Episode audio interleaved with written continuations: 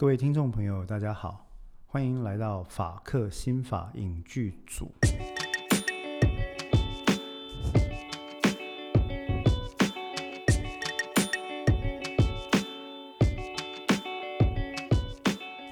那我们今天呢，欢迎各位来到这个第零集。之所以说是第零集，是因为这是接下来我们所要开始介绍一系列主题的一个呃前置的一个讨论哦。么这一集呢，我想主要要花一点时间，跟各位播客的听众朋友，就是呃分享一下所谓的司法心理学，还有跟它跟影剧的关系。为什么我们要讲这件事情呢？因为法克新法影剧组。就是希望透过跟各位以轻松的方式来分享，在我们日常生活中常常看到的这些电影啦、呃电视作品以及文学作品等等。那么这里面其实有非常多有趣的作品，都有着跟司法心理学以及法律非常相关的元素。那么所以我想说，我们就利用这个时间呢，来跟大家介绍一下这些有趣的作品，也希望透过。这样子的一个分享的方式，来让各位的听众呢，可以更加的愿意花点时间去了解，到底司法以及心理学在司法环境里面的应用有些什么有趣的地方，还有跟我们的日常生活有些什么关系。那总而言之，听起来虽然有点这个紧张哈，或者说有点这个严肃啊，不过各位可以放轻松。那接下来呢，我想说，先花一点时间在这个第零集的部分，跟大家先简单的介绍一下我们接下来这个所谓法克新法影剧组会进行的方式啊。那么，呃，我先做一下自我介绍，我是黄志豪，目前是职业律师，那么其实也曾经接办过一些在台湾比较嗯属于重大瞩目类型的案件。那除了是职业律师之外，我自己也是常年是一个司法心理学的研究者啊。那目前在某间大学呢，担任一个。呃，永不毕业的博士生，说说不毕业，说永不毕业，其实对我的指导老师有点不好意思。应该说是论文在努力的想要生出来的过程啊。那论文为什么生不出来呢？这个因素当然很多了，但这个必须要跟各位分享一下。有一件事情，这个论文无法生出来因素，其实跟司法院有一点关系啊。因为我论文研究的是司法决策，所谓的司法决策就是指指的是这个目前在台湾。可能在几年之后即将要上路的这个所谓国民参与刑事审判的制度，那因为这个制度目前还在调整，而且看起来好像在立法端跟我们的政府的行政端以及司法院之间呢，都有一些诶不太一样的意见哈，所以。目前看起来是暂时有一些定案了。那我想有机会的话，我们也多多会介绍。但回到主题，我就是一个某大学的博士，万年博士，心理学的博士研究生。那我的这个专长其实是集中在司法心理学。好，那什么是司法心理学呢？嗯。我想先从心理学讲起啊，呃，其实，在台湾，我想有许多人对于心理学这件事情有着相当的误解。那我最常听到的两个问题呢，第一个问题是啊，心理学就心理测验嘛，哈。那这个当然听到的时候，我们会先三条线，就是说啊，心理学里面也包括某种程度上也包括了心理横件跟心理量表的。呃，施测、实作、分析等等啊，那里面也有一些量化跟直性的因素。但是，但是我要强调，心理这里讲的心理横件或心理测验，跟刚刚那个问题里面所提到你在脸书上看到的小测验啊，请看以下几个图片，选 A、B、C、D，代表你是哪一型的人格。那样子的测验呢，我想是有这个相当的差距的哈。那所以心理学它并不是单纯指这些不太严谨，甚至是有些是比较属于超心理学范围的这种诶人格测验啊，尤其是那些欠缺信度跟效度的测验啊。这第一个。那第二个呢？我最常遇到有关心理学的问题的第二个，应该是有些朋友会问说：心理学不是一个科学吧？啊，心理学不是科学。那对于这样的讲法，其实我会觉得有点难过。坦白讲，心理学发展的历史，自从我想大家都听过，呃，德国的心理学巨擘，应该说是今日现代心理学慢慢步入现代化的一个滥觞啊，他的一个宗师弗洛伊德啊，Sigmund Freud。那么，其实他从这个所谓的心理动力跟心理分析。呃，出发后来引发出了非常非常多的讨论啊啊，也衍生出了许多流派。那其实，在慢慢的过程里面呢，呃，心理学引入了非常多在研究上、在论述上、在后来的应用上有必须要遵守的专业伦理。以及科学的法则，那么我想这才是重点啊！决定某一个学科是不是属于科学的重点，并不是它的外观，而也不是专家怎么说，而是这个科学的研究它的进展有没有遵循着科学的法则。那么什么叫科学的法则呢？例如说它的实验设计，例如说它的研究进行是不是依循着所谓的科学的专业伦理？以及信度效度的检验，是不是有依循着遵守让同才进行审查以及公开透明的程序？那是不是有足够的理论、有足够的限制、有足够的缺点以及自我修正的机制可以拿出来被讨论等等啊？那这些其实都是我们在研究心理学的时候。呃，为了巩固它的科学性，一个非常重要的一环。所以，是的，各位，我想跟各位强调啊，心理学绝对在当今是一门科学，甚至被认为是一门非常主流的人文科学，或者是直接有人称它为呃行为科学，所谓的 behavioral science。那心理学顾名思义，其实它是在研究人类。内在跟外在的行为啊，外显于外的这个行为呢，包括我们一般日常看得到的这些行为啦、举动啦、情绪啦，哈，表现出来的语言啦、知觉啦、感官啦、认知等等哦，所呃接受刺激的反应。那么内在的呢，包括了决策的历程啊、神经机制、大脑的运作、心灵运作的机制跟方式等等。换句话说，人类在内在跟外在，呃，进行思考跟显外显于外的这些行为呢，都是心理学研究的范畴。那么，所谓的心理学，既然我们认定说它是一个科学的话，接下来大概要讨论的就是，那什么是司法心理学啊？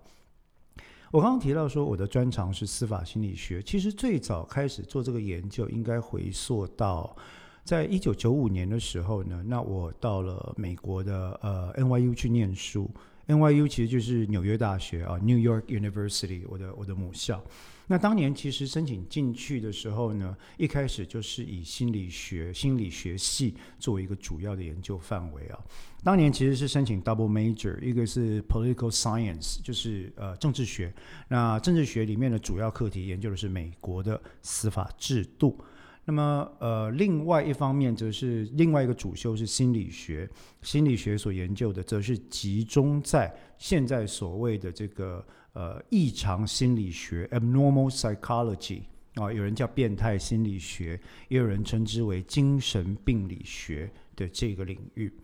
那在这两个领域的交错底下，其实在当时啊，纽约。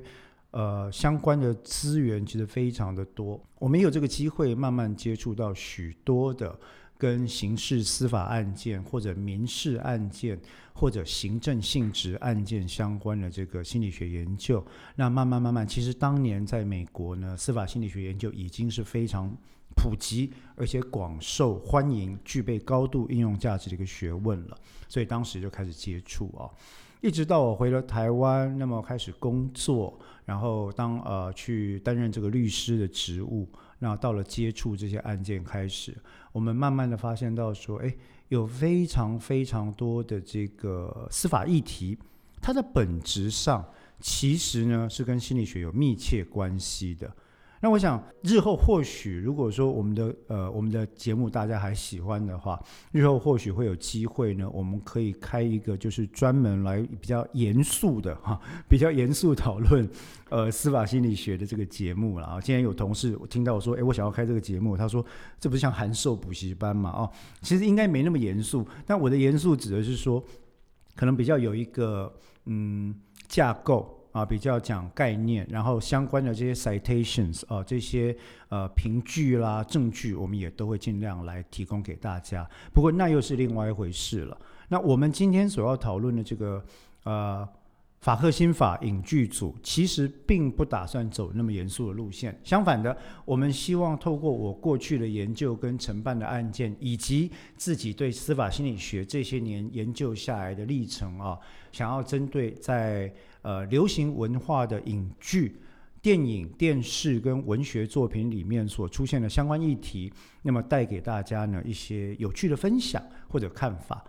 那在这个地方，我也想先跟各位简单的沟通一下，就是说，嗯。虽然说我们希望尽量透过简单的方式啊，聊聊剧嘛，哈，聊追剧嘛。你看现在大家都很喜欢看电影啊，或者是像目前还是一个这个武汉肺炎哈，我们在台湾虽然防疫有成，但是它还是一个武汉肺炎的防疫期间，所以大家很喜欢追剧，对不对？那这个追剧本来是一件很轻松的事情啊，然后我们也希望透过司法心理学相关的议题，把这些剧串联起来。可是我必须先跟各位沟通一件事，就是说，由于涉及司法议题呢，里面难免会出现一些些的这个争议啊，争议性质的问题，或者是说让大家情绪比较高昂的问题。那么这些问题里面，其实很多时候都会诱发大规模的辩论，甚至你听起来可能会感觉到有一些不舒服或者不愉快的感觉。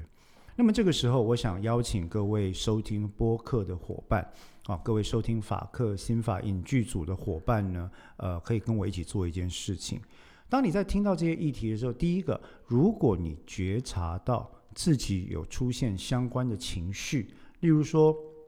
不舒服、愤怒、难过，或者觉得恶心、不愉快等等的情绪的话，不要去抗拒这些情绪。让情绪呢，让这些情绪缓缓的抒发出来，体觉觉察到这些情绪流动过去之后，等到你觉得情绪对你的影响已经慢慢降低了，再把自己拉回到现实的问题里面。那我想，这也是为什么我们做这个播客节目的目的之一啦。播客它的好处就是说，它可以让你有机会，嗯，一听再听，或者它可以利用你在呃。早上或者晚上或者中午午休的时间，你任何有空的时段去进行跟自己的对话，有可能是透过外面这个播客节目的刺激啊。所以我只要先跟各位讲说，因为我们涉及的议题有一些真的是会令人觉得不太舒服的。举例来讲，有一部很有名的韩国片，大家都听过哈，这部片叫做《熔炉》。《熔炉》这部片其实是当年是根据发生在韩国的这个特教学校、特殊教育学校体系里面所出现的对于特教学童的一个性侵害跟虐待事件，哈，它所改编而成的一出电影。呃，后来被这个韩国很有名的欧巴哦，这个孔刘呢，他在看过之后觉得非常的。难过啊，然后非常的也非常的感动。那么他决定把这个电影版权买下来改编，变成了一个现在我们看到电影的著作。那么这部电影后来甚至促成了韩国的一个法令上、法制上的一个改变啊。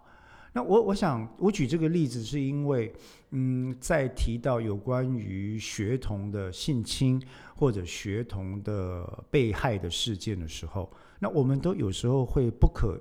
遏止的会出现一股，我称之为素朴的正义哦，朴素反过来写素朴的正义。什么叫素朴的正义呢？就是说你会觉得说，哎呀，这个案子怎么会做出这种禽兽不如的事情啊？那这个加害者呢，应该回戏哦，给他死，不要废话，不要五四三哦，受害者太可怜了，太可怜了。我们应该立刻的做一些事情来防止这样的状况，我们立刻要来惩罚这个加害者。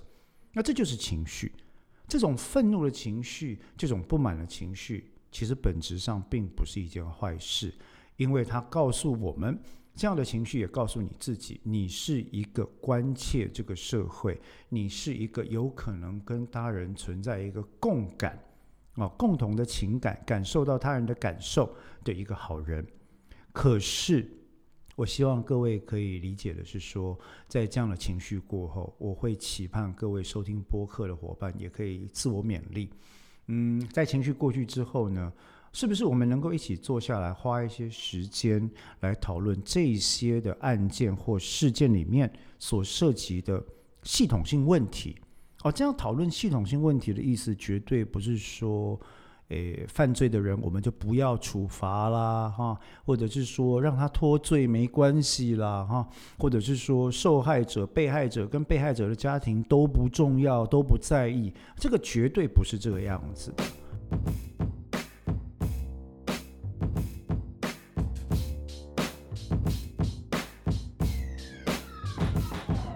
相反的，为了阻止、为了预防下一个被害者出现，也为了避免有其他的被害者转变成为加害者，那我想我们需要深度的思考所谓的系统性的问题啊。那包括像最近那个正好，呃，我们的那个蔡英文总统新任的就职演说里面呢，他也再次提到“社会安全网”这五个字。可是社会安全网它究竟是什么样的一个概念呢？啊，那么难道真的只有社工靠这些第一线的社会工作师，靠这些心理师，靠这些精神专科医师或护理师，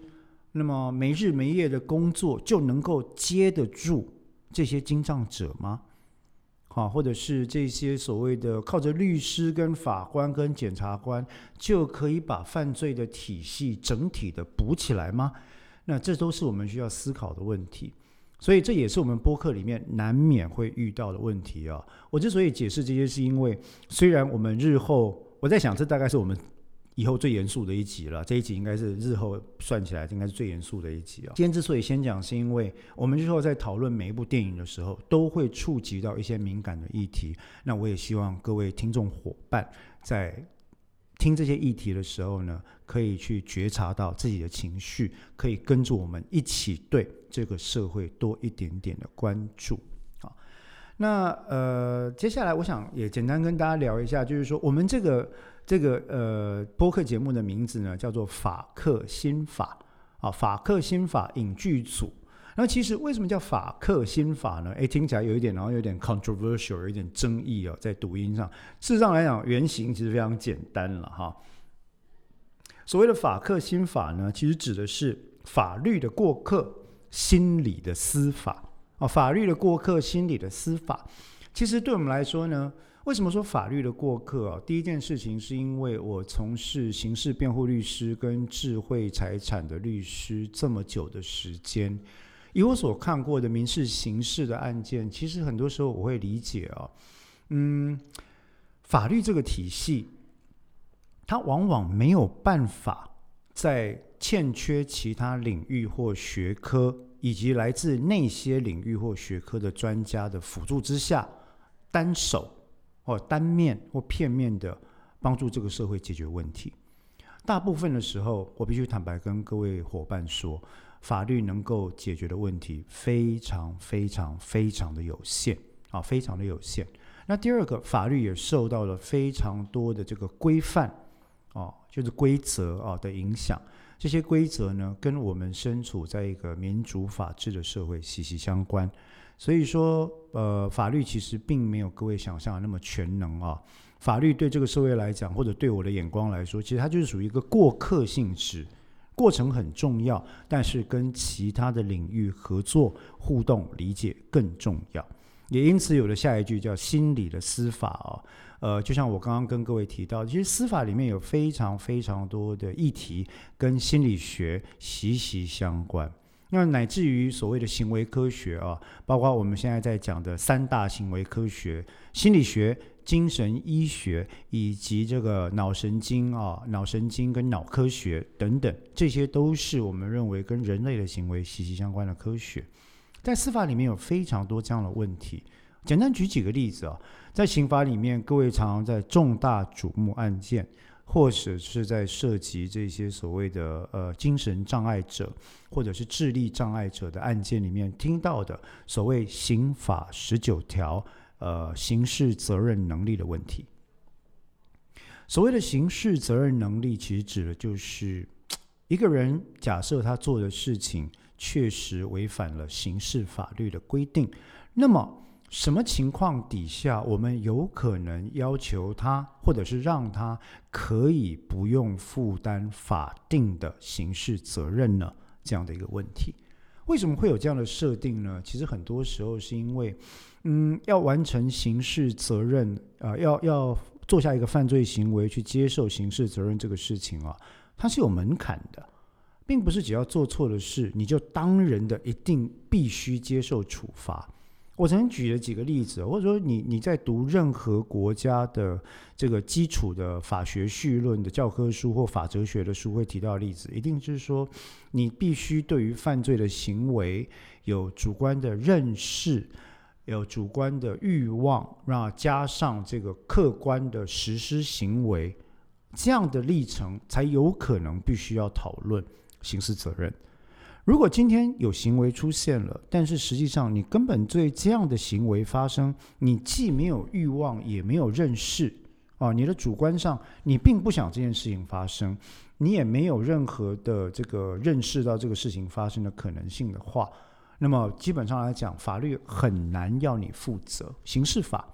为什么呢？因为这个情况底下，惩罚你是没有用的，你没有恶意的存在啊，你没有恶意的存在。所以德国有一句法院很有名，我们一开始就学到，叫做“无责任即无刑罚”。那么责任的判断要看他有没有刑事责任能力。举一个最简单的例子，如果说在呃一个涉及伤害的案件里面。啊，有人拿刀呢砍了我一下，那当然他有可能是造成我受伤的话，他可能会涉及刑法第二百七十七条的这个伤害既遂罪。但如果今天是一个呃，我们说才刚满三岁的一个小 baby 啊，那这个幼儿呢，他在随手拿到一个一个一个一只桌上的叉子的情况，那因为玩耍的过程呢，把叉子往我的眼睛射过来，射伤了我的眼睛。客观上，它还是成立伤害的结果，对不对呢？因为我受伤了，可是这个孩子，我想他并没有故意要造成我伤害的意思。我想各位应该可以理解。那在这个例子里面，如果大家可以理解的话，可能各位就可以往下一步去思考。那例如说，我们在呃精神医学里面有一个很有趣的现象，叫做睡眠障碍啊。在睡眠障碍里面，最常拿到刑事法来讨论的议题是梦游行为。以及所谓的自动行为或者自动化行为，各位应该都听过一些世界各地的奇闻异事，讨论说：哎，那如果人在梦游的时候呢，因为他在他的梦境里面所做的动作，实际上在现实的社会当中危害到他人的时候，他需不需要负刑事责任呢？这边的讨论也一样是落在刑法第十九条的范围。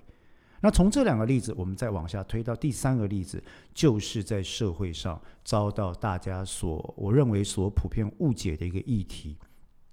也就是精神障碍者跟智力障碍者不幸涉入刑事犯罪时候的议题。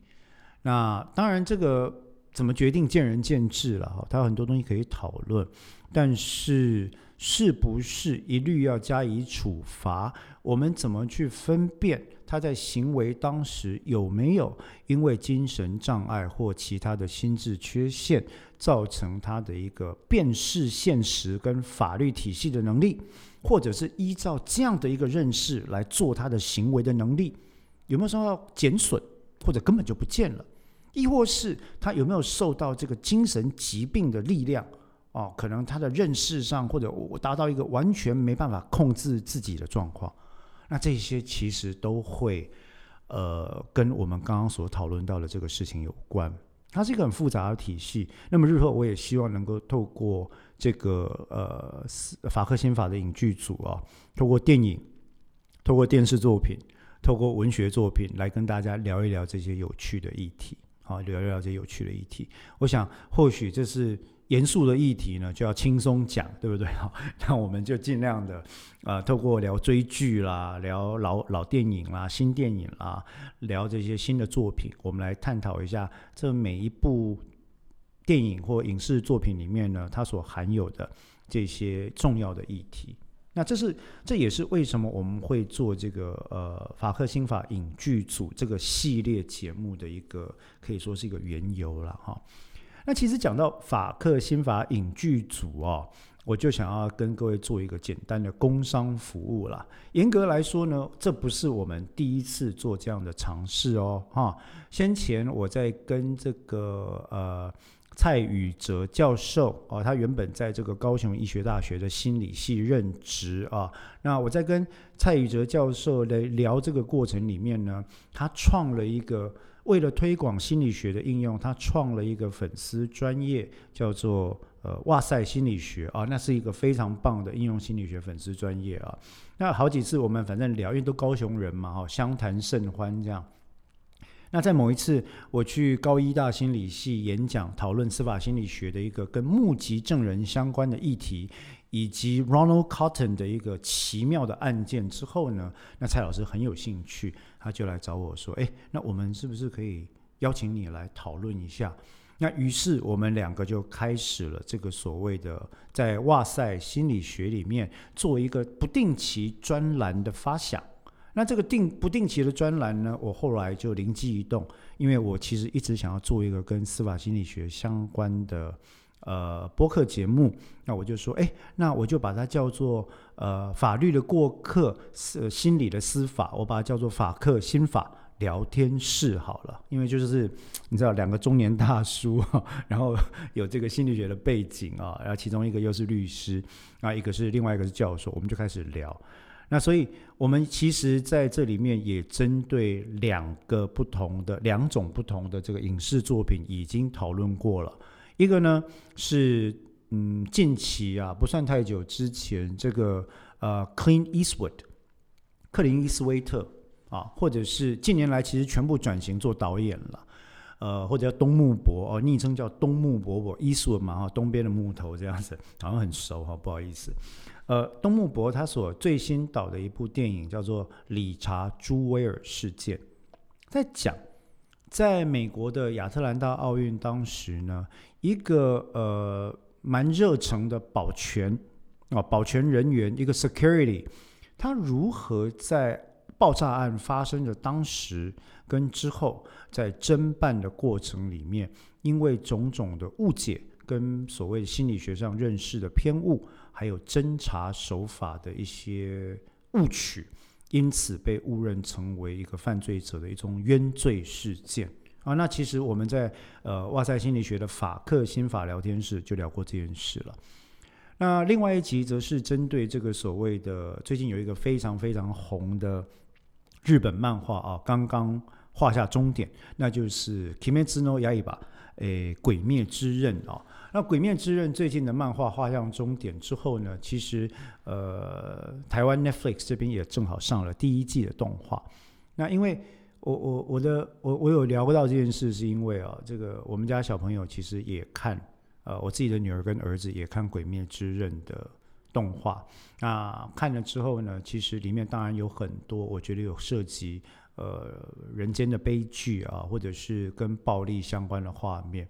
那我一向不太习惯阻止、强力的阻止孩子接触某些事物啊，我宁可是用疏导跟告知的方式。所以在这些过程里面，我也全程陪着他们看。没想到看了之后呢，哎，我自己反而觉得，哎，有很多场景很感动，甚至像呃，像这个里面的主角灶门炭治郎啊，他在杀鬼之后呢，所做出的一些特殊的反省。哦，特殊的觉察这样的事情，让我觉得跟司法心理学里面的修复式正义或者修复式司法 （restorative justice） 的概念呢，若合符节。所以我们也特别花了一集的时间来讨论《鬼灭之刃》与修复式正义的概念。那么，这个都欢迎各位呢到这个各大 podcast 平台啊，各大播客平台上去找一下这两集的节目啊。那也给这个哇塞心理学跟法克心法聊天室多一些鼓励。啊，多一些鼓励。呃，话讲到这里，其实我想今天的时间，呃，做做第零集来讲，我想应该也差不多了。那既然说是第零集呢，我们就希望说日后我们基本上都会希望这个呃也节目可以永久的做下去，因为坦白讲，以我们目前所看到相关的素材啊，实在是太多了，太多了啊！我我自己所列出来制作的这个提纲里面啊，我我我曾经看过的电影，我自己是一个电影狂啊，我很喜欢看电影啊，也很喜欢追剧啊。呃，可以拿来跟司法心理学相关的议题去进行讨论的，或者分享这些电视剧、电影实在是太多太多，还有文学作品在里面哈。那我们总是希望日后尽量的以三十分钟左右为限，作为一集的长度。那每集呢，我们希望聊一个影视或者文学作品，跟几个相关的司法心理学议题。那在聊这些议题的过程里面，我们大概就不会讲的太过学术化。所谓的学术化，指的是说。不可避免的会提到一些术语哦，但是我们大概就不会提供给各位临床的定义啦，啊，然后那个 references and citations 哦，这个参考书目跟引注啦，哈，毕竟不是在做论文口试嘛，哈。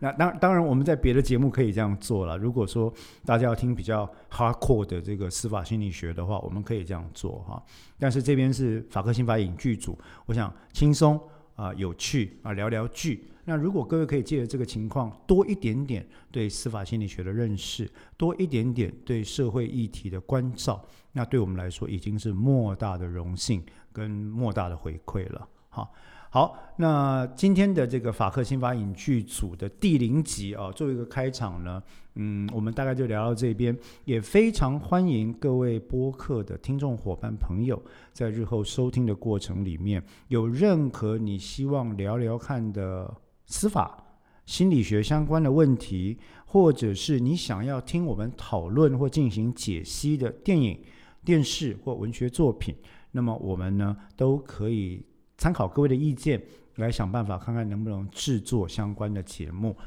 那么在这边也先跟各位预告，我们下一集的。法克新法影剧组首先隆重献映啊，隆重有没有献映了哈？隆重献声的这个内容是影响我个人对于法律的这个呃走上法律这条路啊，至大至深的一部老电影啊，真的很老啊，真的很老。这部电影呢，在一九五七年上映啊，而且呢，它是黑白片。那虽然是黑白片呢，可是它很屌哦。其实这个黑白片哈。坦白讲，从头到尾啊，我记得应该是大概不到一百分钟的时间吧。从头到尾就是十二个老男人挤在一间又热又烟雾弥漫的房间里面啊！各位千万不要误会啊，这个诶，他们不是在做什么，那也不是三温暖，他们在陪审团的房间里面针对一个杀人案进行陪审团的评议，没有错，这部电影就是。Twelve Angry Men，十二怒汉。那么想听我们聊十二怒汉跟司法心理学有什么关系的话，欢迎各位收听我们的法克心法影剧组。谢谢，拜拜。